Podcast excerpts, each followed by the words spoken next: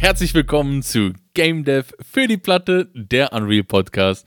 Heute zusammen mit mir, Eric Engine Engineer und dem guten alten Wayner, dem Lesebuchclub-Sympathisanten.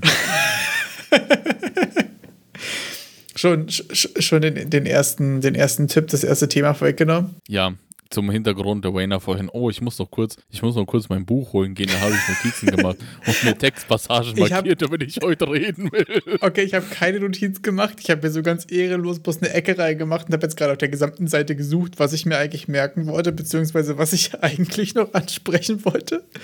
Ja, aber das ist tatsächlich auch schon meine, meine, meine, meine Einstiegsfrage heute. Und zwar habe ich äh, in diesem ähm, Designing Games von, von, von Tynan Sylvester hier, das Game, äh, das Buch, was wir schon häufiger empfohlen haben, was ich ziemlich cool finde, äh, ist das ganze letzte Kapitel oder die letzten Kapitel über den wirklichen Prozess, wie man Sachen plant, wie man so, also nach dem ganzen, okay, wie macht man ein Game, was Spaß macht, ist dann das, dieser Prozess nochmal aufgeschlüsselt, so wie macht man überhaupt ein Game, so wie entwickelt man Ideen und so weiter.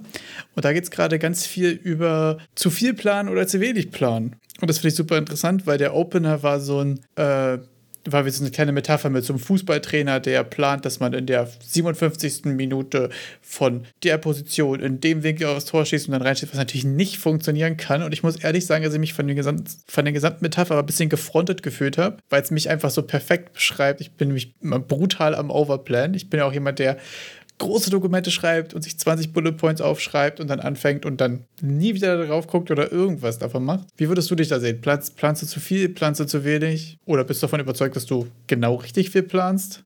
ich cheesy? bin davon überzeugt, ich plane zu wenig. Ich habe das erst neulich gemerkt. Wir hatten ja äh, letztes Mal oder vorletztes Mal darüber gesprochen, was mein erstes Steam-Game sein wird. Und dann habe ich gedacht, ja, ich schaue mal in meine alten Dokumente rein und hatte ein, ich dachte zu dem Moment irgendwie ein Game-Design-Dokument gemacht, das gut ist. Und ich habe wirklich nichts damit anfangen können, was da stand. Ich hatte gar keine Ahnung, was ich da meine. Und deshalb sa sage ich, ich plane zu wenig, weil ich jetzt damit aus diesem Dokument ja nicht wirklich aus dem Dokument selber herausgefunden hätte, was ich da vorhatte. Ich hatte, konnte mich zum Glück noch an vieles erinnern, aber das war jetzt nicht schriftlich niedergegangen, so wie es hätte sein sollen. Also auch Thema Konservierung von Ideen. Achso, also Ideen so schlecht festgehalten, meinst du jetzt? Äh, äh, genau, die Ideen schlecht festgehalten, aber dementsprechend auch äh, einfach schlecht geplant, würde ich es mal bezeichnen. Okay. Weil es halt einfach schlecht dastand.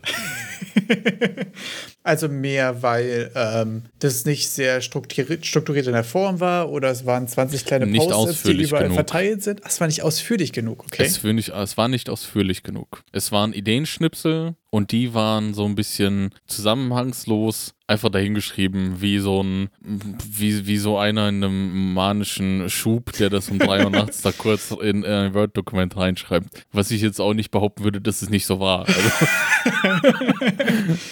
Obwohl ich sagen muss, also gerade so Ideen festhalten, finde ich auch immer ein schwieriges Thema. Ich mache ja mehr auch immer die Woche über quasi relativ viel kleine Notizen, so mal, wenn mir was einfällt, so gerade für halt auch einen Podcast, so, wo man besprechen könnte und so. Und ich merke auch, dass so ein Verfallsdatum von so acht Wörtern, die sonst keinen Sinn ergeben, die haben auch, also die haben auch ein Verfallsdatum einfach so. Also innerhalb von einer Woche schaffe ich es mir noch ganz gut, mich dran zu erinnern.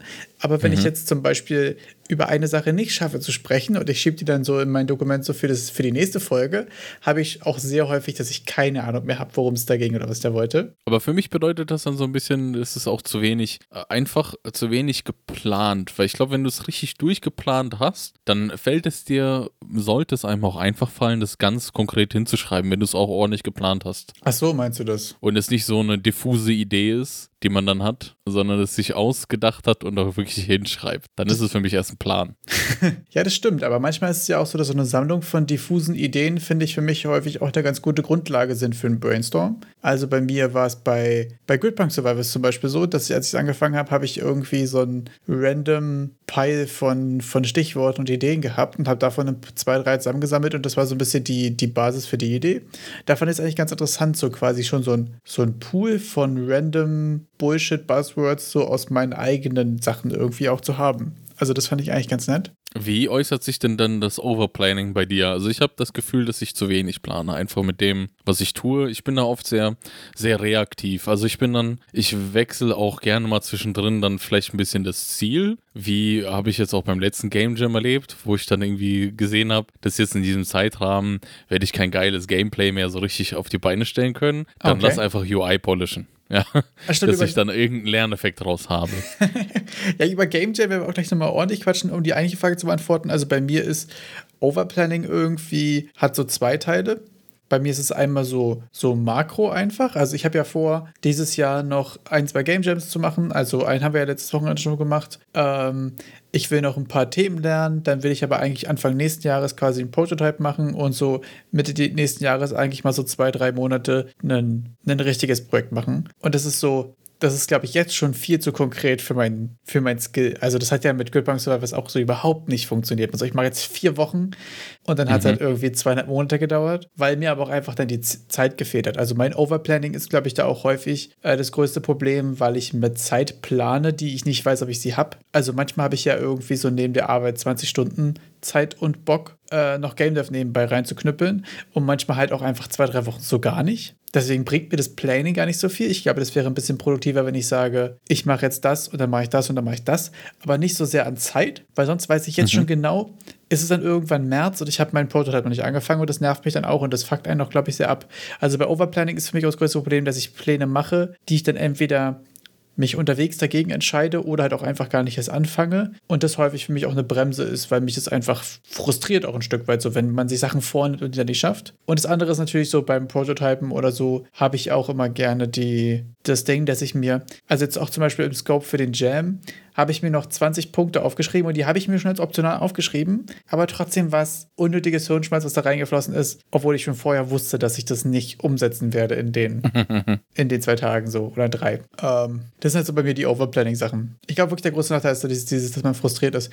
Auf der anderen Seite, bei dem, was du meinst, natürlich ist auch, glaube ich, das Risiko, wenn man zu wenig plant, dass man halt irgendwie Zeit in Sachen verrennt, die man nicht braucht oder die man vor allem nicht so gut oder nicht so ausführlich braucht. Aber das ist ja wieder, glaube ich, eine sehr große Frage von, will ich gerade was fertig kriegen oder will ich gerade was lernen? Weil ich habe das Gefühl, im Lernen ist so Underplanning häufig ziemlich cool, weil man sich dann so Space und Zeit nimmt, irgendwie auch mal sich die 10 Minuten Aufgabe zu stellen und drei Wochen da reinzustecken und dann einfach krass in Shader Magic zu werden oder so. Was sind denn die Tipps von Silvester? Was hat er dazu gesagt? Ich habe das Kapitel tatsächlich noch nicht zu Ende gelesen, aber ähm, so wie bei allem geht es natürlich um die richtige Mischung. Man muss quasi gucken, dass man so viel plant und so weit in Zukunft plant, dass gerade wenn mehrere Leute daran arbeiten oder auch nur man selbst, dass man quasi die richtigen Themen angeht und die richtige Menge an Zeit und Ressourcen darin investiert. Man muss aber gucken, dass man halt nicht so sehr overplant, dass man die Pläne sowieso nicht einhalten kann und dazwischen quasi die Mischung zu finden und dann einfach zu gucken, bei den Ressourcen und bei den, bei den Sachen, die man so achieven kann, irgendwie so weit vorauszuplanen, wie realistisch ist. Zum Beispiel bei meinem Beispiel jetzt für den Game Jam auch, ähm, die Sachen, die ich wahrscheinlich schaffen werde,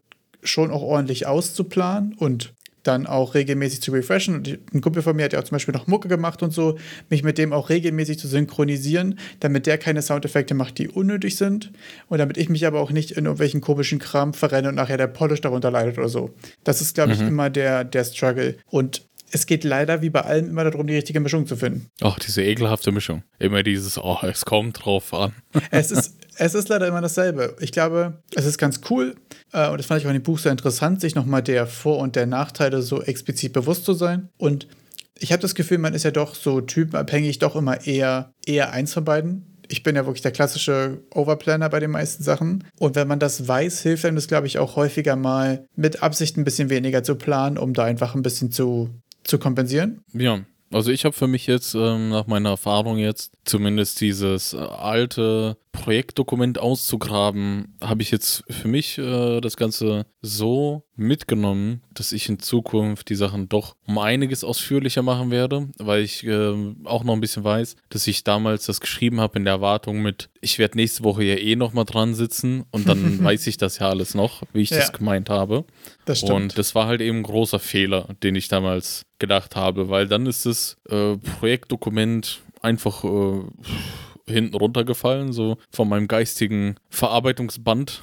und, Und das war's dann. Dann sind die, sind viele interessante Sachen, die man sich so im Kopf hatte, auch vergessen gegangen. Und das äh, habe ich jetzt mir sozusagen mühselig rekonstruiert und versucht, so ausführlich wie es wirklich geht, hinzuschreiben mit dem Gedanken, wie, wie würde das jetzt jemand lesen, der das noch nie gesehen hat. Es geht ja immer darum, dass man davon ausgeht, dass du es vielleicht auch einfach jemand komplett Fremden vorlegst, damit er diesen Plan auch nachvollziehen kann. Oder, oder das Projekt, was man davor hat. Ja, muss ich sagen, total. Also ist bei mir auch in diesem Keep Momentum bei, bei Hobbyprojekten und auch bei einfach langfristigeren Projekten irgendwie, merke ich sehr, ähm, quasi so abzuschließen, dass du dir selbst nochmal kurz Notizen machst oder so, dass es irgendwie eine runde Sache ist. Dass es egal ist, ob du es morgen wieder aufnimmst oder in einem halben Jahr. Ja. Also in einem halben Jahr wird immer schwerer sein, ohne Frage. Aber gerade wenn man das als Hobby macht, zum Beispiel, hatte ich auch bei Goodpunk zwischendurch äh, einfach Phasen, wo ich mal zwei Wochen nicht zugekommen gekommen bin. Und wenn ich mir dann ein paar Notizen gemacht habe, okay, als nächstes wolltest du das machen, das Problem war gerade noch das hier und so. Und auch manchmal einfach noch die halbe Stunde irgendwie reinknüppeln und den Bug kurz fertig machen oder irgendwie einen spielbaren State auch wieder hinterlassen einfach. Nicht, dass du beim nächsten Mal reinjoinst und es geht erstmal gar nichts. Ist ja auch ein super ätzendes Gefühl, vor allen Dingen, wenn du da nicht weißt, warum. Ist für mich auch irgendwie ein großer Faktor, um, um dabei zu bleiben. Also, weil sonst ist man schnell so, habe ich jedenfalls schon häufiger geschafft. Ich habe ein Projekt gehabt, ich habe mega dafür gebrannt und irgendwann bin ich nicht dazu gekommen. Dann bin ich zwei Tage nicht dazu gekommen, drei Tage nicht dazu gekommen. Vier Wochen später ist es aufgemacht. Es ging gar nichts mehr. Ich hatte überhaupt keine Ahnung, ich hatte keinen Bock mehr und ist auf der Platte gelandet.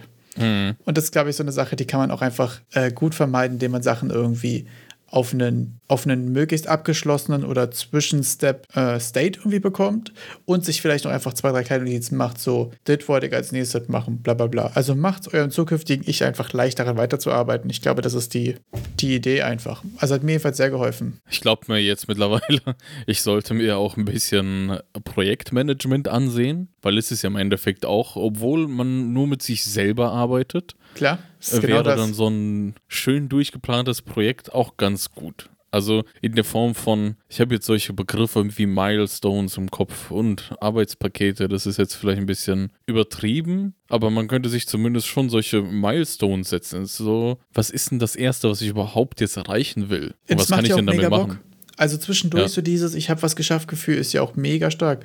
Und wie gesagt, ich glaube, so ein bisschen Projektmanagement mit sich selbst ist auch wirklich irgendwie eine wertvolle Sache. Also ich muss sagen, ich habe mir da auch sehr viel irgendwie angewöhnt, so Buzzwords mit, das sind die, die Tasks, die ich irgendwie in der nächsten, bis zum nächsten Milestone erreichen will, dass man so diesen Zustand meines Games, meines Projekts will ich haben. Dafür brauche ich Funktion A, B und C. Und dann hat man so kleine achievable Sachen und wenn man die zusammen hat, hat man gesagt, okay, Milestone XY und vielleicht nenne ich das Ding noch einfach mal Prototype und schicke es meinem ersten Freund und gehe den damit auf die Nerven. Das ist, glaube ich, auch einfach eine Sache, die super viel Spaß macht. Was ich für mich gemerkt habe, ist, wie gesagt, gesagt, durch meine, das Unregelmäßige, wie viel Zeit ich dafür habe, habe ich mir abgewöhnt, da Zeiten ranzuschreiben. Das ist irgendwie eine mhm. Sache, die mich irgendwie eher krass blockiert hat, aber muss, glaube ich, auch jeder und für sich selbst rausfinden. Weil bei mir war immer so, wenn ich reinschreibe, okay, nächste Woche Feature A, die zwei Wochen danach Feature B, die Woche danach Feature C und dann sind vier Wochen vorbei und ich habe nicht angefangen, weil ich halt einfach gerade Zeit, keine Zeit hatte. Das ist halt bei Hobby-Sachen einfach so. Ich glaube, da muss man auch gucken, was motiviert einen und was blockt einen. Das ist ja vielleicht eine ganz eigene Disziplin. Hobby. Projektmanager. Weil du ja auch sagtest, so, es ist, man, man ja, versucht ja recht. da auch hauptsächlich so auch den Spaß dran zu erhalten. Es geht ja dann nicht nur, weil ich meine, im Endeffekt, wenn es da um Geld geht und man verdient seinen Lebensunterhalt damit, da hast du ja auch die gewisse Motivation. Ist, man muss es einfach klar, durchziehen, ist da ist Drive. Zeit, da ist Geld, ganz anderer, anderer Drive, um Projekte durchzuziehen. Aber wenn du es so privat machst, mein Gott, vielleicht echt die Zeit weglassen, die Milestones und immer so den Next Task so offen zu haben, damit man weiß, wo man jetzt irgendwie weiterarbeiten könnte, wenn man mal wieder ein paar, paar Stündchen Zeit findet. Ja, auch gerade wenn es ein Hobby ist, sich auf die Sachen fokussieren, die Spaß machen, glaube ich. Also für mich ist zum Beispiel ja auch ähm, Sachen fertig bekommen und zu sehen, zu hören, mitzubekommen, wie andere das Game sind, die Sachen, die Spaß machen. Und nicht jetzt hier zwei, in zwei Wochen was fertig zu bekommen. Also diese zeitliche Komponente ist, was, das hat man auf Arbeit sowieso. Da sagt man hier, du hast jetzt drei Wochen Zeit, mach das mal fertig. Da hat man ja sowieso auch Pressure und so. Äh, je nachdem, was für ein Arbeitskontext man ist, aber wenn ich jetzt mal an Programming, Coding-related Sachen in einem Arbeitskontext denke, so, da hat man ja sowieso auch immer einen Zeitstempel drauf und so. Und den muss man sich nicht unbedingt nach Feierabend auch noch antun. Also da kann man ja auch einfach den Hobbyvorteil mal ausnutzen. Ich glaube auch wirklich, diese Unregelmäßigkeit und machen zu können, was man will, wird in dem Kontext von privaten Projekten und so auch viel zu häufig als Nachteil gesehen. Ich glaube, man muss auch einfach da ein bisschen die, die Randomness embracen und machen, worauf man Bock hat, um da weiter Spaß dran zu haben und was fertig zu kriegen. Das ist ja auch so ein Punkt, den kannst du ja jetzt auch einplanen in deinen Projekten, die, die Randomness eben, dass du manchmal ja. keine Zeit hast. Ist ja auch Total. erfahrungswert. Und apropos Feedback, Games, Game Jams, wie sieht's aus? Was äh, für ein Feedback hast du jetzt bis jetzt zu deinem Spiel bekommen? Bist du zufrieden damit? Ja, also ich muss sagen, ich bin krass zufrieden. Also vor allem damit, dass ich fertig geworden bin. Ich habe das Gefühl, ähm, dass es ziemlich, also in, in dem Maß von Polish und UI und so ein Kram, ist es ist einfach irgendwie eine runde Sache geworden und das war auch irgendwie mein Fokus irgendwie, so eine runde Sache zu haben und die irgendwie fertig zu kriegen. Haha, runde Sache, weil es Kugeln sind übrigens. Ähm, ich habe es in deinem Gesicht schon gesehen, dass du den schon vorbereitet hast. Nee, ich muss sagen, ich bin mega zufrieden. Ich habe auch irgendwie übertrieben positives Feedback bekommen, ehrlich gesagt. Also bei meinen bisherigen Game Jams war das Feedback noch nicht so positiv. Ich glaube, es liegt aber auch daran, dass es diesmal so ganz simpel, ganz zu, äh, zugänglich und so Physics-based Kram ist. Ich glaube, so einfache physische Interaktionen sind einfach satisfying irgendwie. Ich glaube, das macht gerade für so Game Jam Games irgendwie mega viel Spaß. Äh, ich habe ja auch einige andere Games gespielt und ich muss sagen, manche haben mit so einer Einstiegshürde, so du spawnst rein und du bist so, was soll ich jetzt hier machen? Okay, wie funktioniert das und so? Und bei mir war es ja auch einfach so, du benutzt die Pfeiltasten und bewegst damit eine Kugel. Fertig. So, ich glaube auch, dass es dadurch einfach gut funktioniert hat. Ja, fand ich ziemlich interessant. Also ich hätte natürlich auch noch Overplanning-mäßig natürlich viel, viele weitere Features auf der Liste, die ich alle rausgestrichen habe und nichts davon gemacht habe. äh, gerade was so Gegner-Types angeht und eigentlich wollte ich noch Power-Ups machen und so. Bin aber auch dafür, dass es ja das erste Mal Unity war, also überhaupt erstes Unity-Projekt und dann in so einem shorten Lifespan, ähm, ziemlich positiv. Und ich muss sagen, dass der, der Webbild wirklich auch ein krasser, krasser Game-Changer für mich war, ehrlich gesagt. Gerade weil ich auch mit jemandem zusammengearbeitet habe, der so Game Dev-related überhaupt nicht unterwegs ist. Das heißt, der hat nicht Unity oder Unreal oder so installiert oder irgendwie jetzt Bock, hier jedes Mal tausend Sachen runterzuladen, sondern da einfach quasi den Webbild updaten zu können, war irgendwie ein ziemlich großer Vorteil. Ja, insgesamt muss ich sagen, würde ich es als Erfolg verbuchen. Wie war es bei dir? Sehr schön. Auf jeden Fall auch, ähm, dass, ich's, äh, dass ich an einem Stand war am Montag, dass ich gesagt habe, ja, ist fertig für mich. Finde ich cool, dass ich es halt auch fertig bekommen habe. Insofern, dass man es äh, scheren kann, weil im Endeffekt ist so ein Ding, äh, es ist ja, äh, so, so ein Projekt ist ja nie wirklich fertig. Wenn es nur irgendwann entweder zeitlich gezwungen ist, jetzt abzugeben, oder man ist das ganze Ding leid. Ja, Und ähm, das stimmt. ich habe relativ schnell bei dem Game Jam dann auch gemerkt, dass ja, also die, die Grundidee, um die so weit so zu verbessern, dass es richtig Fun macht, glaube ich, ha- hat- hatte ich das Gefühl, dass die ganze Zeit, die ich nicht die ich habe, nicht reichen würde. Und dann bin ich irgendwie so ganz früh drauf übergegangen, komm, das Gameplay ist jetzt langweilig, aber lass polischen. So, lass einen Camera, Camera Shake machen, lass Effekte reinknallen, lass Erstmal UI Saft machen. reingegossen. Saft reingießen rein. ohne Ende. Das Ding muss Juice sein. Da muss alles irgendwie blinken. Irgendwelche Anzeigen sollen sich bewegen. Jetzt würde mich und dann interessieren, irgendwie. auf wie viel Prozent deiner Implementierungszeit warst du eigentlich so Gameplay fertig? Und wie viel davon ist, also wie viel, wie viele Stunden oder Ja, wie sind ja. deine Prozente quasi zu, ich sage jetzt mal, Core-Mechaniken fertig, Polish fertig und UI fertig? Ich würde jetzt mal UI gerne extra zählen, weil das ja wirklich ein großer Teil in deinem Game war. Also ich, ich sag mal, Gameplay. Das ist ein bisschen schwer auseinander zu vorstellen, da ich schon relativ früh angefangen habe mit Juice. Ah, okay. Aber ich ganz ehrlich, also in mein Gameplay sind vielleicht, also ins Core-Gameplay würde ich schätzen, sind, wenn es hochkommt, drei Stunden geflossen. Okay. Also es ist ja nicht kompliziert. Nee, Du- klingt, klingt realistisch, alle ehrlich zehn- gesagt. Finde ich gut. Alle 10 Sekunden ist, ähm, wird man beschleunigt. Ja. Ich habe diesen, das, diese Beschleunigung, qu- quasi, wer, wer sich das Spiel mal ansieht, da geht es bei mir darum, dass du so ein kleines Raumschiff hast und alle 10 Sekunden wird eine Atombombe hinterm Raumschiff gezündet, um das Raumschiff zu beschleunigen. Das ist so ein, irgendwie so ein theoretischer äh, nuklearer Vorschubsantrieb, den ich mal in irgendeiner Weltraumdoku nachts kennengelernt habe. Ja. Achso, um nochmal kurz alle abzuholen. Also es war Ludum der 51, das Thema war alle 10 Sekunden und du hast quasi so ein Asteroids ausweichen, Asteroiden zerschießen Game gemacht. Ganz genau, ganz genau. Mal Und ganz dann kurzer ihr Abriss. ganz kurzer Abriss, ihr werdet immer schneller und ihr könnt schießen. So. Und es spawnen eben Asteroiden vor euch und denen, die müsst ihr entweder zerschießen oder ausweichen. Und das war äh, ganz simpel.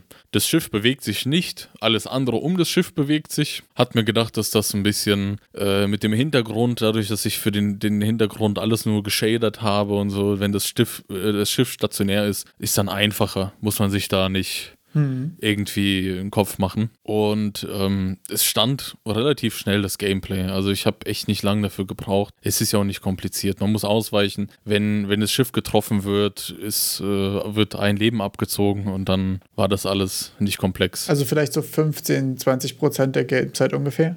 Noch weniger. Also 10. Okay, Ich habe wirklich die meiste Zeit habe ich dann am Ende nur am Polish gesessen. Okay. Also die Effekte einzufügen, Effekte suchen darf man auch nicht unterschätzen, besonders bei Ich Sounds. sagen, hast du die, hattest du die VFX und so auch gemacht oder hattest du die von Assets? Ich hatte die VFX aus den, also es gibt in Unreal diesen Starter-Content Ja. und den habe ich hauptsächlich verwendet. Ich glaube, Ah, ich habe okay. noch einen irgendwas, ich hatte noch andere reingemacht, aber also ich habe die Effekte natürlich alle nochmal verändert. Das waren so Grundeffekte, die ich mir genommen habe Hm. und habe sie dann eben auch an meine Bedürfnisse angepasst. Ähm, da gab es noch irgendeinen mit, mit magischen Sachen, habe ich auch was verwendet. Kriege ich gerade nicht mehr zusammen. Aber es ist Ach, nichts. hier, die, die, diese Magic VFX hast du wahrscheinlich fürs Projekt hier genommen und so, ne? Ja, ja, genau, genau, genau. Aber es ist Mhm. eben nichts unverändert reingefallen. Also von, von den Niagara-Effekten, Partikeln waren das eigentlich die zwei Sachen. Sonst habe ich eben Soundeffekte mir von äh, Soundeffekt-Datenbanken besorgt und das alles dann zusammengeschustert, die Sounds dazu gemacht und die Effekte eben angepasst, weil es hat echt. Ich hatte leider keinen Atombomben-Explosionseffekt parat. und dann hatte ich Ist auch nicht einmal so, ein nicht so Problem üblich mit, einfach. ist echt nicht so üblich. Und ähm, ja, ich hatte auch eine Zeit lang irgendwie, ich glaube, drei Stunden lang ein Problem mit meinen Niagara-Effekten, weil meine Kamera zu weit weg war und die dadurch in den niedrigeren LOD gegangen sind Ah, okay. und dann keine Farben mehr hatten. Und, und dann, ich hatte echt die ganze Zeit nicht verstanden, was los ist, weil ich diesen Effekt, ich simuliere es, gehe ran, es sieht normal aus. Ich gehe Ja. ins Game, es sieht aus wie Hund. Das sind so Weil ist, richtige äh, Game Jam Struggles einfach. Sowas passiert Das ist- nur im Jam, wirklich. Ja, wirklich. Und dann lag das daran, dass ich eben den, das Field of View verändert habe, um das eben ein bisschen flacher alles aussehen zu lassen. Ja. Und habe im Rahmen dessen bin ich, habe ich eben die Kamera weiter weggemacht. Und dieser LOD-Wechsel findet eben statt in Abhängigkeit der Ab Entfernung zur, zum, zur Kamera. Und dann, ja, das ist halt so, ein- so ein Zeug, da kommst du nicht drauf. Und das ist ja auch Teil des Debuggings und Teil des Polish, dass ich das dann irgendwie lösen musste. Und dann ist eigentlich der Hauptzeit eben an all die Sachen dran Ja, gegangen. das verstehe ich sehr gut. Also ich habe auch noch eine Geschichte von Sachen, die ganz komisch sind und nicht funktionieren, wo ich viel zu lange dran gesessen habe. Vorher würde ich auch noch fragen, hast du irgendwie getrackt, wie viele Stunden du über die drei Tage insgesamt dran gesessen hast? Das finde ich nämlich ehrlich gesagt immer super interessant. Leider nicht, leider nicht. Oder hast du einen ungefähren Track? Ich, ähm, das war Freitagabend, habe ich nichts gemacht. Samstag habe ich eigentlich, ich schätze mal aus der Hüfte heraus, Samstag waren es zwölf Stunden, zwölf bis 14 Stunden. Da habe ich echt Okay. viel dran gehockt. Sonntag waren es dann vielleicht, wenn es hochkommt, äh, zwei Stunden, Ja, weil Sonntag ich haben Samstag wir schon so beide viel nicht gemacht stattgefunden. Ja. Ja, Wir hatten mussten beide ja noch Sonntag Podcast ziemlich, genau, wir hatten Sonntag noch gepodcastet und dann hatten wir uns Ja. beide irgendwie 17 oder 18 Uhr hatten wir geschrieben so, stell dir vor, es ist Sonntag auf dem Game Jam und wir haben heute noch nichts gemacht. Und es ist dann auch dabei geblieben, dass ich da nicht, also ich, ich würde übertreiben mit zwei Stunden. Also es ist wirklich Okay. das obere Maximum. Und Montag habe ich dafür aber nochmal, oh, nochmal bestimmt zehn Stunden gemacht. Also insgesamt, Kommst du auch so auf 20 bis 22 raus? ja, also eher so 25 würde ich schätzen, alles in allem. Okay. Ja. Also ich habe es getrackt. Bei mir waren es genau 22. Also Oha, ziemlich genau. Aha, okay, okay. Ähm, über, über die drei Tage. Ähm, ich hatte Freitag halt äh, noch ein bisschen gebrainstormt oder so, aber ich irgendwie eine Stunde was auf dem Zettel rumgekritzelt. Ähm, Mhm. das habe ich jetzt natürlich nicht in meinem Tool. Das ist aber sonst quasi meine, meine Insgesamt-Time. Genau, also auch mal einen kurzen Abriss für was ich gemacht habe. Ich habe quasi bloß eine, eine Plattform in Space. Du bist quasi eine Kugel, rundherum spawnen Gegnerkugeln, die quasi alles Physics-based versuchen quasi dich runterzuschubsen. Du versuchst die runterzuschubsen. Wenn du alle gegnerischen runtergeschossen hast, kommt die nächste Wave. Das wären quasi immer mehr Gegner. Und die haben halt verschiedene Größen und dementsprechend sind die verschieden schnell oder robust oder schwer. Ähm, ist so ein bisschen ganz einfaches Physics-Based, man schiebt sich da gegenseitig runter, ist so ein bisschen quasi wie ein Mario Party Minigame einfach. Äh, und bei mir eine neue, furchtbare Hacky Solutions, die aber irgendwie funktionieren, Geschichte. ich hatte riesig Probleme mit der Skybox. Ich war ja einfach irgendwo in Space dachte ich mir, naja, dann habe ich hier einfach so ein Marketplace-Asset rausgezogen. Wie gesagt, okay, random Milchstraßen-Hintergrund. Im Editor sah es super aus, in Windows sah es super aus, im Web war es grau. Es hat nicht funktioniert. Ich kann es dir nicht erklären, es war nicht da. So, irgendwann habe ich es geschafft, habe ich es geschafft, dass ein Hintergrund angezeigt wird. Und dann war es so geil. Aber eigentlich wollte ich den lieber in grün haben und nicht den roten hier. Keine Ahnung. Denkt euch aus, welche Farben es waren. Ich weiß es ehrlich gesagt nicht mehr. Jedenfalls war dieses eine random Skybox Material dann gesettet und hat im Web funktioniert. Geiles Achievement. Jetzt denkt man sich ja, okay, irgendeine der 28 Haken, die ich irgendwo gesetzt habe, hat es getan irgendeinen Culling, LOD, Entfernungsmagic, weiß ich, ich weiß es nicht. Ich kann es dir nicht, ich mache es erst seit acht Wochen Unity, Leute. Ich habe echt keine Ahnung, was ich da tue. Und dann habe ich ein anderes Material reingezogen. Es funktioniert im Editor, es funktioniert auf Windows. Im Web ist es wieder das alte. Ich habe es nicht hinbekommen, dass er dieses Material tauscht. Und das habe ich eine halbe Stunde probiert, das habe ich eine Dreiviertelstunde probiert und das war Sonntagnacht, also quasi Montagmorgen irgendwie um halb eins, halb zwei, keine Ahnung, in der Nacht. Ich hatte keinen Bock mehr und ich habe es im Endeffekt nur hinbekommen, indem ich in Unity hast du quasi zu jedem Pfeil auch einen Punkt Meter-Pfeil was quasi dem, mhm. dem Asset eine ID gibt, was die eigentliche Referenz im, in der Szene und so weiter darauf ist. Damit, wenn du Sachen umbenennst und so, er danach nicht irgendwo nirgendwo steht, weil die ID, die Unity dem Ding gegeben hat, ist dieselbe. Und ich habe einfach diese IDs ausgetauscht von dem Material, damit er den richtigen Hintergrund reinlegt, weil ich habe keinen anderen Weg gefunden. Und das ist, wenn ihr anfangt, im File Explorer Zahlen drüber zu kopieren, dann wisst ihr, ich bin verzweifelt gewesen auf jeden Fall. Aber es hat funktioniert, was soll ich sagen? Und irgendwann demnächst soll ich mir was über Skyboxes angucken. Aber das war wirklich so ein Krampf. Das ist so dieses, wo du schon anfängst, einfach auch deine Existenz in Frage zu stellen. Also, da Versteh bist du schon über Imposter hinaus. Da bist du schon so, warum existiere ich? Wie schaffe ich das morgens, meine Schnürsenkel zuzubinden? Wirklich. So, weil man kann es nicht verstehen. Echt. Furchtbar, ja. Sonst muss ich sagen, lief es eigentlich voll gut. Aber das Skybox-Ding war heftig. Ich hatte noch ein anderes Problem. Ich habe irgendwie ähm, UI hinzugefügt das war am Montagmorgen. Da habe ich dir auch zwischendurch geschrieben. Da hatte ich kurz einen Mental Breakdown und habe dir in Caps Lock geschrieben, warum machen wir das? Wessen Idee war das? Weil ich irgendwie, ich habe UI hinzugefügt und Sachen referenziert und hier guck nach der Wave und irgendwas und immer wenn irgendwas passiert, blende das ein, blende das aus. Und es funktioniert im Editor, es funktioniert in Windows und ihr werdet es kaum erraten, es war ein grauer Bildschirm, das heißt, es ist abgeschmiert im Web. Und das heißt, irgendwo war ein Nullpointer drin. Irgendein UI findet er quasi die Referenz nicht drauf. Und das Witzige ist, dass ich danach vor jede UI-Referenz geschrieben habe, falls dieser Pointer nicht null ist, tue das. Danach mhm. habe ich es hochgeladen. Es hat funktioniert. Es hat sich aber auch kein UI nicht geupdatet. Also ich kann dir nicht sagen, wahrscheinlich ist es so ein Initialisierungs-, was lädt zuerst beim allerersten Mal, wo der gegen die Wand laufen oder so. Ich weiß es nicht. Keine Ahnung. Es war Magic. Krass. Und danach ging es einfach. Also Leute, defensives Programmieren, das lernen wir daraus. Immer Inputs testen. Das waren die die üblichen Game Jam Struggles. Kleiner Einwurf. So, und wir hatten jetzt gerade live einen Community Request bekommen vom Oha. Dr. Cubeman. Oha. Denn der schreibt: Hey ihr beiden, mir ist aufgefallen, dass gerade vermehrt AI-generierte Assets auf dem Unreal Marketplace erscheinen. Hat noch ein paar Links dazu gemacht. Er weiß nicht genau warum, aber es ärgert ihn.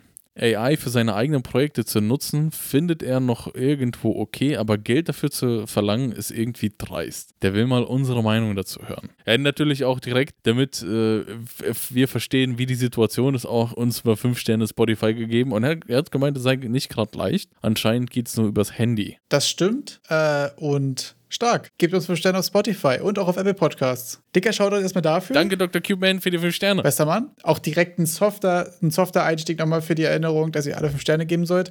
Ähm, ja, was sagst du zu AI-Generated Content auf dem Marketplace? Das finde ich echt schwer. Also, ich äh, würde es, eine Sache ist, dass diese Tools, zu verkaufen, AI-Generated Content zu erstellen, eben dir die Möglichkeit zu geben, dass du es tust, aber den Content selber zu verkaufen, ist wirklich schwierig. Wenn ich das auch anschaue, die Preise sind ja auch nicht gerade gering. Also für Icons, für 150 Icons teilweise 12 Euro und man sieht direkt, dass das so ein bisschen dieser Dolly Nee, ist der Mid-Journey-Style. Safe. Der Mid-Journey-Style, okay. Ich call jetzt hier. Es ist safe Mid-Journey. Es ist safe Mid-Journey. Ich habe ein bisschen das, ich hatte diesen Dolly-Vibes, weil alle so, so zentriert sind. Please note, this Mid-Journey AI-generated package. Ah, da, da freut er sich, der Winner. aber Mid-Journey generated, aber die, die haben schon diesen AI-generated äh, Style durch die durch diese Zentrierung. Ich glaube, das ist ziemlich ziemlich typisch, dass das dass die Modelle das alles versuchen sehr mittig zu machen. Ja, weil es auch alles immer sehr. Also ich habe eher das Gefühl, dass vor allen Dingen man das sehr merkt, dass es so flüssige Übergänge sind bei allem. Du hast immer nirgendwo harte Kanten, finde ich. Also du hast immer so sehr mhm. sehr muschelige Sachen, so sind so sehr eins. Ähm, was ich davon halte, ehrlich gesagt, finde ich es schwierig, weil mit Journey ist ja auch nicht free sondern du kannst dann ja. quasi den Discord joinen und dann kannst du es, glaube ich, ein paar Tage oder für ein paar Requests usen oder so. Und was dabei rauskam, war auch ziemlich krank. Ähm, Genau, ich habe das Gefühl, dass gerade AI-Generated Content so ein bisschen der Lord und Savior für, für kleine Solo-Projekte sein soll. Auf der anderen Seite finde ich das auch absolut nicht selbstverständlich, dass so solche Tools for free zur Verfügung gestellt wird. Also die Leute, die das machen, müssen ja auch irgendwie Geld verdienen und gerade weil eben da auch heftig viel Rechenleistung dran hängt, die natürlich Geld kostet, ähm, finde ich das schwierig. Auf der anderen Seite muss ich jetzt hier auch sagen, dass wenn ich jetzt hier sehe 150 Icons für 12 Euro, finde ich das wahrscheinlich ein bisschen viel. Also es gibt ja häufiger schon gerade Diskussionen, ob quasi die nächste Metaebene ist, dass diese AI-Generation-Tools quasi frei, äh, frei, verfügbar sein werden und man das nächste Gute, was man verkauft, sind diese richtigen Buzzwords, die man da eingeben muss, um guten Content zu bekommen. Habe ich jetzt auch schon häufiger gesehen, kann man auch darüber diskutieren, ob es cool ist. Kann ich im aktuellen State ehrlich gesagt nicht einschätzen, weil die Frage ist, wie viel Leistung ist es, das Ding mit den richtigen Wörtern zu füllen? Weil das ist ja das, wofür du sie hier bezahlst. Also das eine ist, du bezahlst ja hier eigentlich für, für für Infrastruktur, also dass du sagen kannst, ich mache hier zwei Klicks und dann habe ich 200 Bilder hier drin in, in Unreal und ich muss mich jetzt damit nicht beschäftigen, die richtig zu generieren, die rauszuholen, die runterzuladen oder beim Midjourney irgendein Abo abzuschließen. So, das ist ja so ein bisschen der Mehrwert. Und halt die richtigen Buzzwords quasi das Ding reinzufieden. Wie viel das wert sein soll, oh, finde ich super schwierig, ehrlich gesagt. Also ich, ich auch. Also die, die Sache ist so ein bisschen, wir sind gerade ganz am Anfang von, von diesem AI-Generated Content. Und ich kann verstehen, wenn man da, also klar, die, die Tools das zu generieren. Die können nicht komplett kostenlos sein, weil irgendwas muss man ja am Ende trotzdem bezahlen. Also auch wenn es die Grafikkarte ist, die das ganze, die, die ganze Modelle laufen lässt, die, die frisst ja auch Strom. Die, was wir im Endeffekt da bezahlen, ist die, den Aufwand, das zu kurieren, mit dem, was ist gut, was ist schlecht zu entscheiden und wie du sagst, die richtigen Buzzwords reinzuschreiben und das Ganze aufbereitet in der Engine zu bekommen. Und ich, ich habe gerade gefühlt, dass sich für mich ein bisschen zu teuer an für diese Icons, ganz konkret. Äh, können wir da mal die, diese, die, die von Infinity PBR, da gibt es dann diese Päckchen, Pakete mit ähm, 150 Halloween Horns Icons für 12,19 wird mir das gerade angezeigt. Und ich habe schon andere Icons, Icon-Pakete gekauft. Da habe ich mehr für weniger gekriegt. Und ich glaube, das ist auch so ein, so ein Ding, das muss sich einpendeln. Obwohl, jetzt wo wir so drüber sprechen, muss ich ehrlich sagen, dass bei den meisten Assets ist es ja immer so, dass du quasi bezahlst für Zeitinvestment, was du selbst nicht machen musst. Ja. Also wenn ich jetzt ein Turn-Based Game machen will, kaufe ich mir ein Turn-Based Game Template, damit ich das quasi nicht selbst entwickeln muss. Und so ist es ja auch eigentlich nur, wenn wir jetzt davon ausgehen, dass diese Art von Engines mehr oder weniger frei verfügbar sind oder man da irgendwie auch über Abos oder irgendwas rankommen würde, dass ich ja quasi nur dafür bezahle, dass ich es nicht selbst machen muss. Und ich glaube ehrlich gesagt, solange wie das klar gekennzeichnet ist, was es ist, ähm, finde ich das prinzipiell ehrlich gesagt, glaube ich, ziemlich unproblematisch.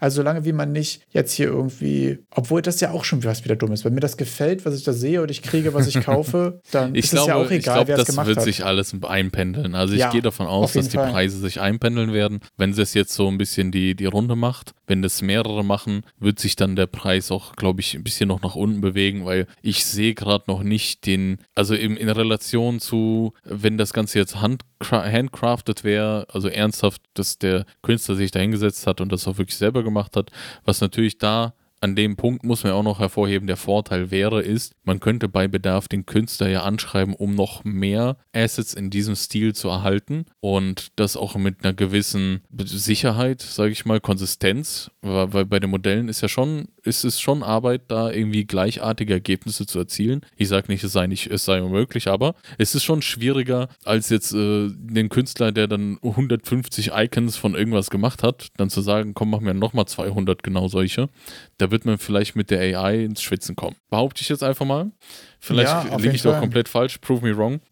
Jedenfalls ge- gehe ich davon aus, dass die Preise sinken werden, wenn werden sich eben anpassen an den Aufwand, den man da dafür hat. Wenn da jetzt ein anderer Player reinkommt und sagt, hey, ich, äh, ich kann das noch günstiger anbieten, dann wird es passieren und dann werden sich die Preise korrigieren. An sich, ich weiß nicht, ob man es jetzt äh, die Sache an sich schlecht finden sollte. Ich finde sie nicht schlecht, dass man überhaupt Assets verkauft, auch AI-generierte Assets, weil andersrum ist ja, sind ja AI-generierte Assets, würden für mich persönlich jetzt, äh, dachte ich jetzt, könnten über den Preis überzeugen. Dass sie einfach günstiger Das stimmt sind. natürlich, ja. Klar. Also Zugänglichkeit, wenn man davon ausgeht, dass diese Engines irgendwie, also die, die AI-Generation-Sachen irgendwie besser zugänglich sind und natürlich aber auch, ja, Sachen, die halt einfach trivial sein können. Also, wenn ich jetzt einfach mal 150 Placeholder-Icons brauche, warum muss ich mir da einen Photoshop Philipp für in den Keller sperren? Da kann ich ja auch einfach die AI irgendwie ackern lassen, äh, ackern lassen für. Ja, finde ich super interessant.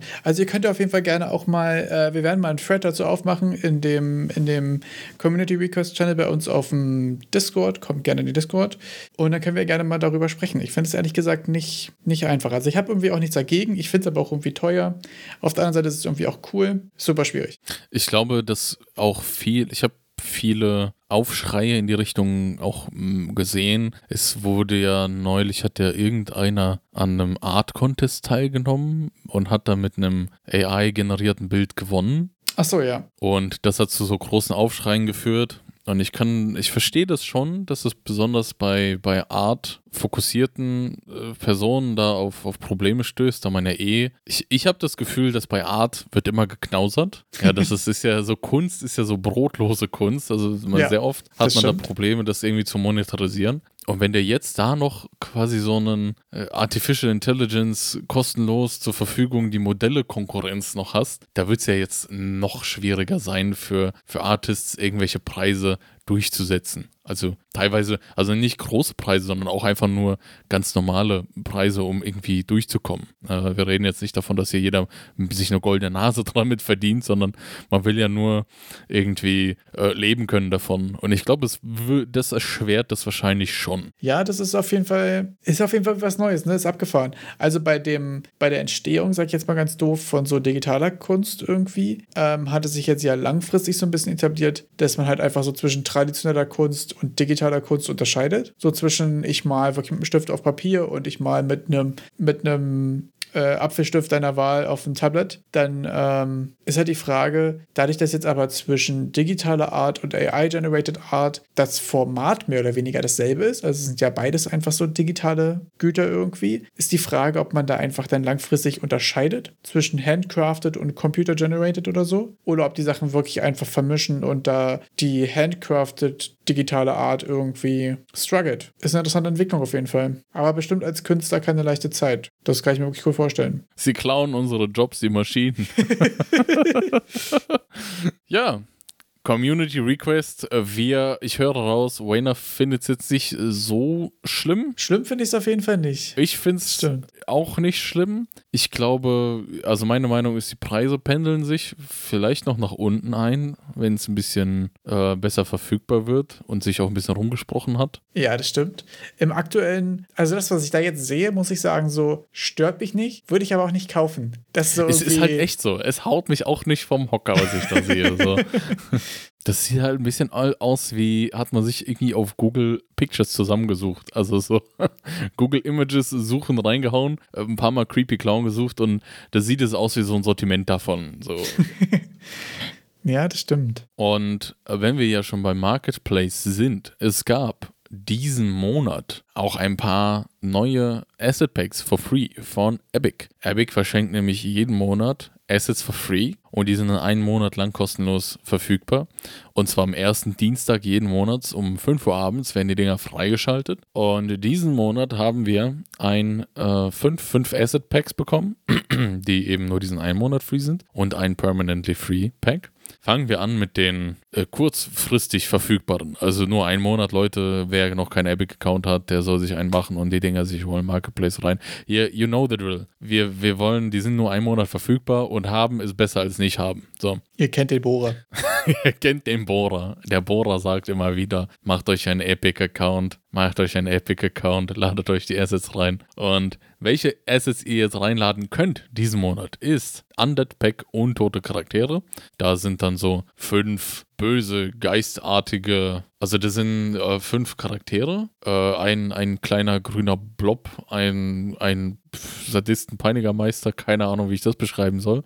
Ein Geist, ein Skelett und so ein äh, bisschen stylized Zombie ist ganz cool, insbesondere in Kombination mit dem Pack Zombie Movement. Das ist ein Pack, in dem ihr Zombie-Animationen bekommt. Da sind dann alle möglichen mit der, der, Zombie greift an, Zombie steht auf, Zombie atmet, Zombie isst sein Opfer auf am Boden. Und da könnt ihr das natürlich kombinieren. Ja. Da habt ihr dann schon mal ganz coole Animationen. Wenn ihr dann sagt, ja cool, jetzt will ich aber eine Horde von Zombies oder sowas mir machen, da kommt dann das Advanced AI Spawn System zu tragen. Da könnt ihr nämlich, ähm, Wayner hat das Ganze einfach ganz schön genannt als äh, super Use Case für eine Factory, hast du das genannt? Yes, Factory Pattern. Factory Pattern. Und zwar könnt ihr darüber regeln, wie AI gespawnt wird in, in großen Mengen, wenn ihr auf dem Feld unterwegs seid. Also auf einem auf einer größeren Map. Ihr habt ja, dass ihr nur in der Nähe die AI gespawnt werden soll, die ihr überhaupt seht und die überhaupt in der Nähe ist. Und dann ist ja auch noch ein bisschen die Frage, was passiert mit der AI, die man gerade nicht sieht? Soll die deaktiviert werden? Soll da die trotzdem noch irgend so ein simpler Prozess für Movement laufen? Soll da irgendwie eine gewisse Persistenz bestehen oder ähm, alle möglichen Variablen, die es dazu abzufrühstücken gibt und das gibt euch dann dieses Advanced AI Spawn System die Möglichkeit, das hier in einer Hand zu erhalten. Genau, es geht, glaube ich, vor allen Dingen um Spawning. Das heißt, ihr könnt ähm, verschiedene Spheres oder Boxes quasi definieren und sagen, ich will so und so viele Enemies da rein spawnen und der handelt dann quasi das ganze Spawn und Placement auf mehreren Ebenen und so ein Kram. Also wirklich klassische Anwendung fürs Factory Pattern, was man normalerweise dafür benutzt, um äh, Objekte zu instanzieren. Das heißt, ihr habt einfach eine Factory und der sagt ihr, da ist eine Box. In dieser Box möchte ich gern fünf Gegner spawnen. Und das kann man dann sowohl auf einen Schalter auf den Boden legen, als auch auf einen Knopf an der Wand, als auch wenn ihr folgenden Skill aktiviert. Quasi je nachdem, wenn ihr zum Beispiel ähm, Skelette für euch summonen wollt oder solchen Kram. Ähm, das Schöne ist dann, dass du eine zentrale Einheit hast, die sich um das Spawn der Zombies kümmert und die Trigger kannst du überall quasi verteilen und die müssen nur von dieser Factory wissen und nichts voneinander und so. Das ist dann immer schön. Und da bei diesem Ganzen gibt es noch das Stichwort Multiplayer Network Replicated. Also wer das sich noch gefragt hat, das ist auch dabei. Dann sind wir, haben wir schon drei Packs abgearbeitet und da wir ja eh schon dabei sind, ja quasi ein kleines, kleines Halloween-Horror-Game zu machen, äh, passend dazu gibt es dann 150 PBR Pumpkins, also wunderschöne Kürbisse, ausgeschnitzte Kürbisse mit den wunderschönsten Halloween-Frotzen, die man sich dann natürlich in, in dem Level irgendwo hinstellt, damit auch jeder weiß, dass hier gleich was spooky Stuff abgeht. Und dann ist noch die Frage, was macht man in den Hintergrund? Was, was kann man denn benutzen, um das Level zu bauen? Und da ist natürlich die Research Facility gar nicht passend zu den Pumpkins, aber man bekommt eine Research Facility. 4 in 1, äh, Research Environment Mega Bundle. Da habt ihr dann so ein bisschen, ich glaube fast schon militärische Outpost oben und dann geht das so in den Untergrund mit, mit Höhlen und mit allem Möglichen für, für das eine Horror-Game, das man jetzt macht. Oder vielleicht auch für alles andere, wo man jetzt eine Research Facility brauchen könnte. Ja, ziemlich cool. Sieht auf jeden Fall aus wie das Default Horror Game Setting. Also irgendwo zwischen, äh, zwischen Dead Space und anderen Genrevertretern ist das das auf jeden Fall. Sieht sehr gut aus dafür. Könnte man vielleicht auch sogar für die Challenge Creep It äh, Real verwenden. Hat auch das so ein bisschen. Das könnte ziemlich gut passen, ja. Ja, ein bisschen die Vibes. Dann, permanently free, gibt es das Fantastic Village Pack. Das ist, ähm, ja, so, so ein stylized Fantasy Village. Das Coole ist halt die, die Unmenge an Assets, die dabei sind. Und zwar alles Mögliche. Von Food bis Werkzeuge, Feuer und alles Bauernwerkzeuge. Also vor allem auch sehr modular, ne? Ziemlich cool, ja. Absolut. Also damit könntest du ein Stylized Survival Open World Crafting Game alles in einem quasi mit einem mit einem Style direkt abhandeln, glaube ich. Da passen dann auch so ein bisschen die Stylized Undead Monster vom äh, Free for the Month dazu. Das stimmt. Kannst du Base Defend machen, passt eigentlich ganz gut. Klingt, als wäre es mal wieder direkt hübsch. ein Game zusammen. Ja, es ist, ist äh, Epic, Epic spricht mit mir. ja, diesen Donnerstag, ich, wir haben es vorhin schon äh, angesprochen, die Creep It Real Challenge. Diesen Donnerstag war der Kickoff im Stream. Und da haben dann äh, im Epic-Stream gab es dann halt Tipps, wie man ein bisschen seine äh, Story writen kann. Da war auch ein äh, Technical Writer dabei, eine Technical Writerin und noch eine vom, vom Design-Team und auch ein Dude von, von den Quixel-Leuten. Und die haben da eben darüber gesprochen, was man machen kann, um coole Horroratmosphäre zu erzeugen. Ah, okay. Und das im, irgendwie im Endeffekt ist das Stream eine Stunde lang daran ausgeartet, dass jeder einfach Dead Space gefeiert hat. Funny. Und die dann irgendwie die, die Horrotte, also diese erschreckenden Momente von Dead Space alle so gegenseitig sich also anekdotisch erzählt haben. Ja. Also ist ganz witzig. Es gab auch viele Tipps zu allem möglichen. Schaut es euch an. Ich habe es mir anderthalb Stunden lang angeschaut, aber dann dachte ich so, naja gut, Dead Space habe ich selber schon gespielt. Reicht jetzt auch wieder.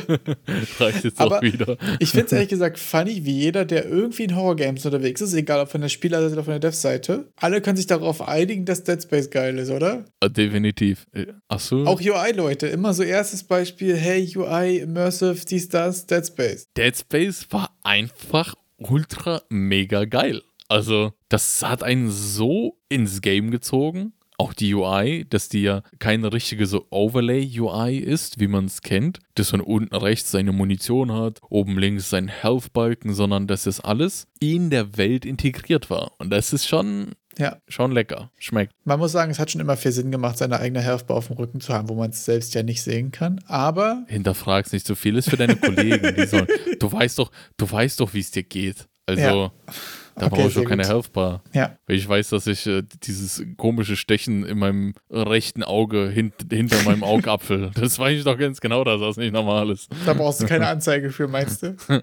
Absolut. Okay. Und wenn wir schon bei Unreal sind, habe ich schon erwähnt, Preview 5.1 ist raus. Also Oha. wer mit Unreal 5.0 noch nicht so richtig warm wurde, der kann mal nachsehen, ob in 5.1 sein größtes Problem vielleicht gefixt wurde.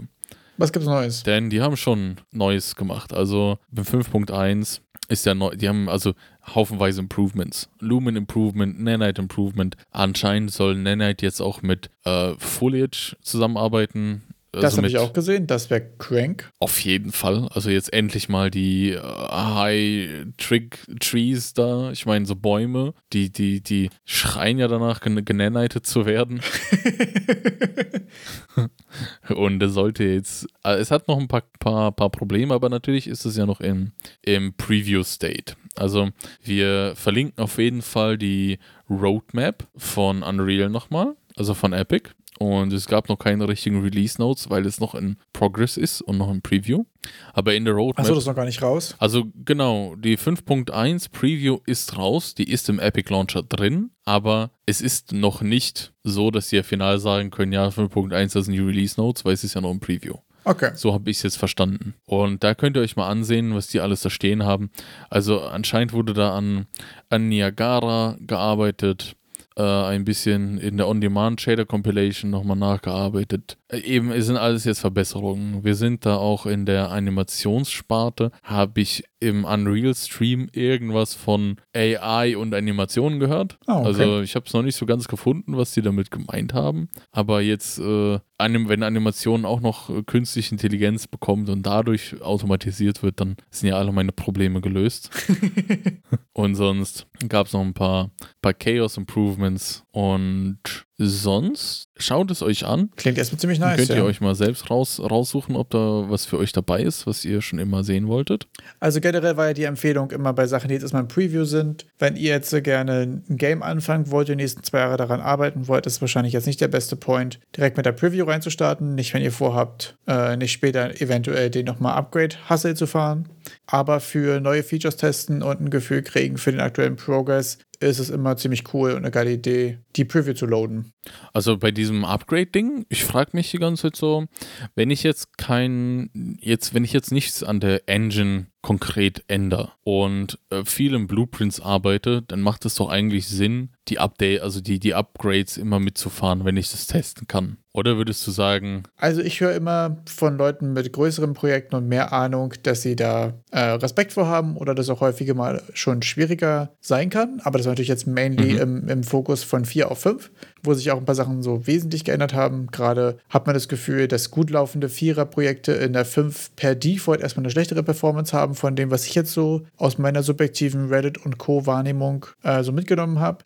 Insgesamt muss ich persönlich aber sagen, hatte ich noch nie ein Problem mit dem Upgrade von der Engine. Ich habe schon immer meine Asset-Projekte einfach direkt mit hochgezogen und das hat immer einfach alles geklappt. Ich hatte da ehrlich gesagt noch nie irgendwelche Berührungspunkte. Von daher kann ich da gar nicht viel zu sagen, ehrlich gesagt. Hattest du da schon mal irgendwie einen Hassel mit? Ich hatte auch noch nicht Probleme. Also apropos Performance, 5.1 soll auch Performance nochmal äh, deutlich verbessern mit Lumen. Ah, okay. Aber das mal, soll man dahin so nehmen. Nee, ich hatte bis jetzt auch noch nicht Probleme. Und ich habe auch ein bisschen das Gefühl, dass wenn du hauptsächlich so diesen Standardkram machst, also mit Blueprints arbeitest und die Editor-Funktionalitäten, so ein bisschen Vanilla Unreal Engine hast, ja. dass da jetzt auch, was sollen da jetzt großartig schiefgehen, außer diese großen Neuerungen, die angekündigt sind, dass sie dann kaputt gehen oder deprecated sind? Ja, okay, klar. Aber sonst hast du völlig recht. Ich glaube, solange wie man quasi nur den Bild in Kram benutzt und nichts außenrum, habe ich das Gefühl, ist der Fokus auch mal sehr groß darauf, dass das äh, quasi ja. soft im Übergang ist. Ja. Was ich interessant finde, weil ich glaube, dass das abgefahren viel Arbeit kostet, das quasi sicherzustellen, das zu testen und so. Finde ich eigentlich ziemlich beeindruckend, wie soft bis dahin, bis dahin immer die Übergänge waren, ehrlich gesagt. Also es ist ja auch mit den ganzen Projekten, die ich dann auch teilweise für Unreal heruntergeladen habe, hatte ich noch nie ein Problem mit dem Upgrade auf neuere Versionen. Also es ist ja manche, manche Marketplace unterstützen das dann nur bis 4.23. Ja. Und dann zieht man sich das Zeug halt hoch auf die Version, wo man es braucht und da war bis jetzt noch nichts kaputt gegangen. War jetzt einfach eine Frage, die mir so gekommen ist. Ja. Im Rahmen des Previews auf 5.1. Finde ich ehrlich gesagt auch super interessant, sowas. Da habe ich noch eine kleine Geschichte aus dem Unity-Garten. Stell dir vor, du erstellst ein neues Projekt und wählst die Universal Render Pipeline ein und dann hast du im Humble Bundle noch einen Unity-Code für Infinity PBR-Assets bekommen, schmeißt die rein und die sind hellgrün. Alles, weil nichts rendert. Because Render Pipeline Sachen. Ich glaube, es ist nicht schwer, das zu fixen, aber im ersten Moment fand ich das erstmal initial super frustrierend. Also, das ist zum Beispiel eine Sache, die mir in Unreal nicht passiert ist. So, Unreal Assets lädst du halt rein und die sind immer da. So, ja. und in Unity, also kurzer, kurzer Wrap-Up, um mal viel zu weit auszuholen für den Random Fact, den ich eigentlich droppen wollte, hast du quasi verschiedene Render-Pipelines, die du vorher auswählen kannst und ähm, dementsprechend funktionieren Assets nicht per Default. Also, werden nicht per Default richtig gerendert. Äh, da gibt es bestimmt Wege drumherum, aber ich bin jetzt seit acht Wochen dabei, ich weiß noch nicht wie. Deswegen habe ich es wieder rausgeschmissen und was anderes genommen.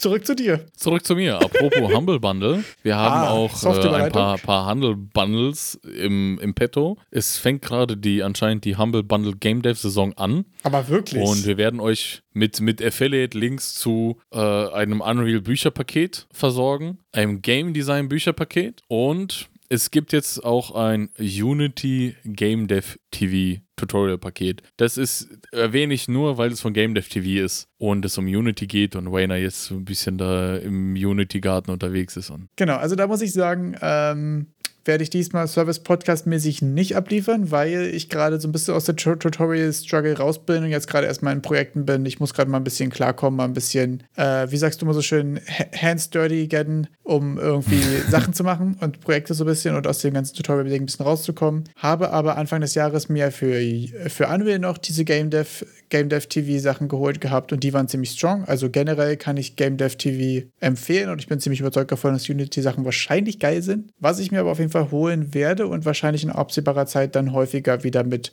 nervigen Buchzitaten an, andauernd reingrätschen werde. Ich werde mir die Game Design Bücher mal holen, weil die klingen ehrlich gesagt ziemlich interesting. Bisher muss ich sagen, bei Game Design Quellen, also bei mir sind es hauptsächlich mittlerweile Videos, Artikel und jetzt das eine Buch, was ich gehört habe und ein Buch, was ich gelesen habe, dass die sehr unterschiedlich sind in den Herangehensweisen was für was Künstlerisches wahrscheinlich aber auch voll normal ist. Und man muss immer gucken, ob das, ob man irgendwie quasi damit vibet, irgendwie, ob das die richtige Herangehensweise, richtige Direction ist. Aber gerade deswegen ist es interessant, so ein Bundle, wo hier irgendwie sehr viele Bücher dabei sind. Ich habe jetzt keinen Bock zu zählen.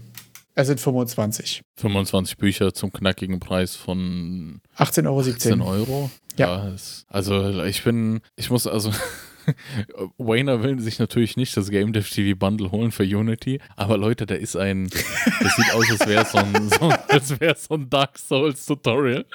Und also ich, ich glaube, ich werde da schwach. Ich weiß nicht. Ich glaube, ich werde da schwach. Also Du holst dir einfach das Unity-Tutorial so, falls du mal Unity machen willst und falls, Falls du mal mal- Souls-like machen willst, was falls mal falls zum, ne, also was ja auf jeden Fall ein Also, Edge-Case ist, also aber was dass du dann vorbereitet wahrscheinlich bist. mitkriegt jetzt, Leute, ich bin ein, ein verdammter Horder. Es ist so schlimm mit Humble Bundle. Da kommen, so dann kommen dann so günstig. gute Sachen. Es ist so günstig, also es ist wirklich einfach günstig. Wenn ich jetzt anschaue, das, das äh, Game Design Buchpack für 18 Euro. Das ist doch, also ihr kriegt 25 Bücher, das ist noch nicht mal ein Euro pro Buch. Und wir haben uns vorhin unterhalten, dass diese 150 AI-generierte Icons gibt es für 12 Euro. Also es ist so die. Und da, und bei den Büchern hat aber jeder. Die haben Menschen geschrieben.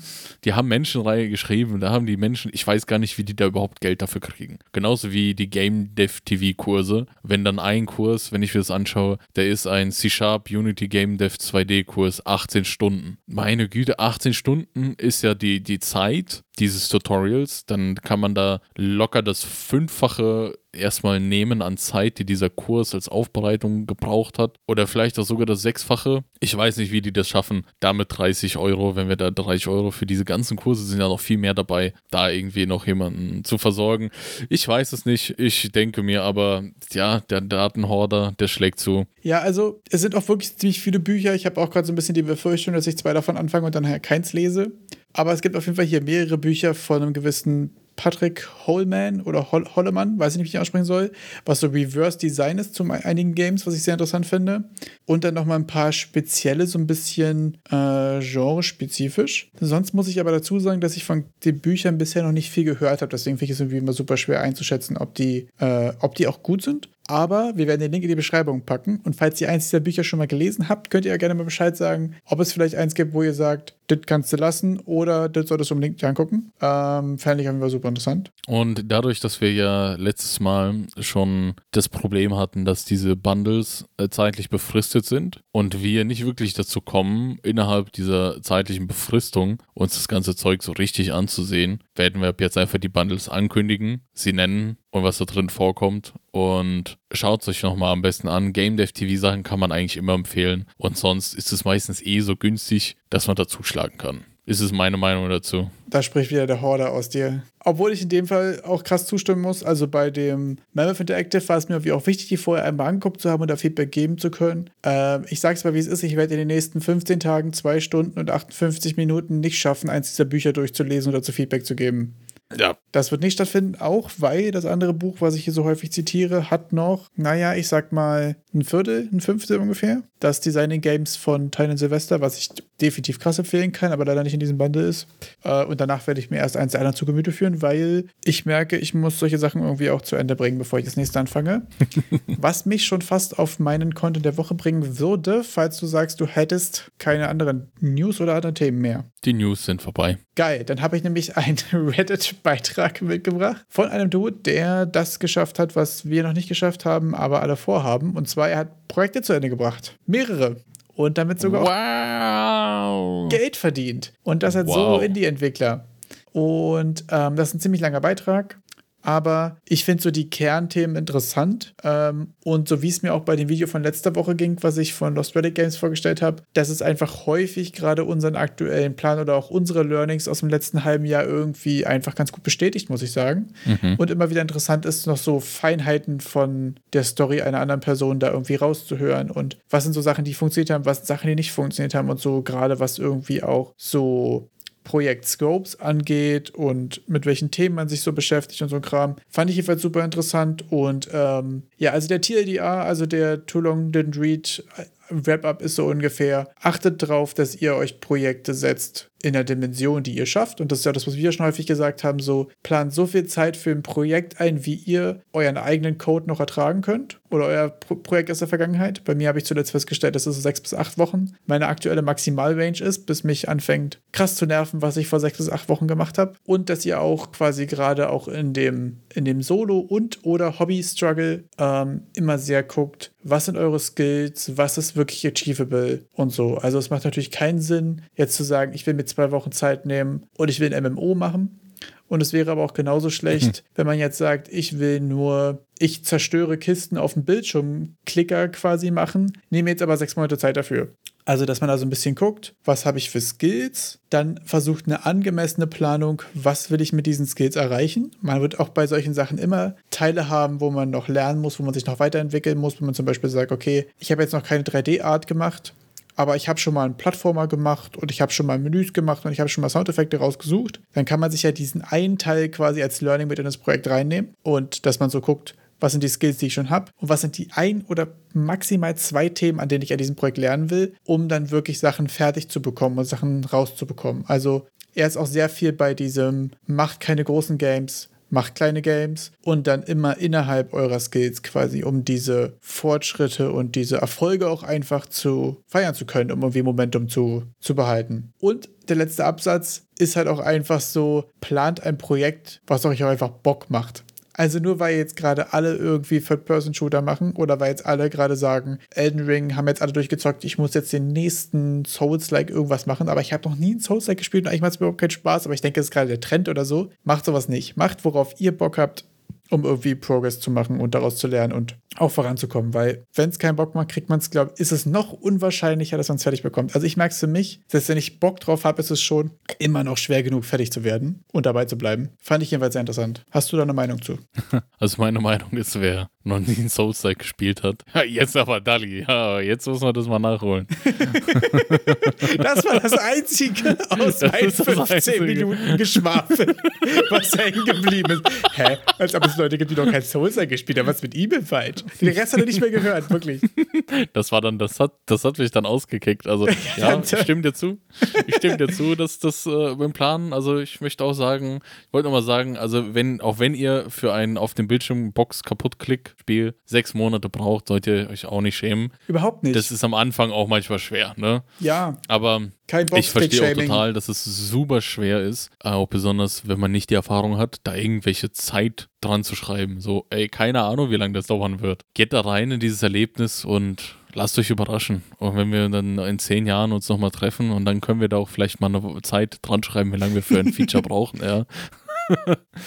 Ich finde es allgemein sehr schwer. Das, ich finde, das ist so ein, ein sehr, sehr erfahrener Punkt, sagen zu können, wie lange ein Feature braucht. Weil ich muss ja wissen, was ich da tue, ja. um sagen zu können, wie lange es dauert. Und ich habe ja gar keine Ahnung von gar nichts. Also habe ich auch keine Ahnung, wie lange es dauert. Äh, Fühle ich, hundertprozentig. Also ich bin jetzt seit fünf Jahren in der Softwareentwicklung und mache jetzt seit zwei oder drei Jahren irgendwie so Game Dev als Hobby. Und ich bin jetzt so weit, dass ich es schaffe, so ungefähr 10 bis 20 Arbeitsstunden abzuschätzen, was ich da schaffe. Mhm. Und danach wird es Glaskugel, Druidenwissen, keine Ahnung. Was, was, keine Ahnung, was danach passiert. Also, das ist ja auch so, dass sich ja jede Stunde quasi der, der Weg so aufzweigt, weißt du? Und irgendwann ist es so Chaos.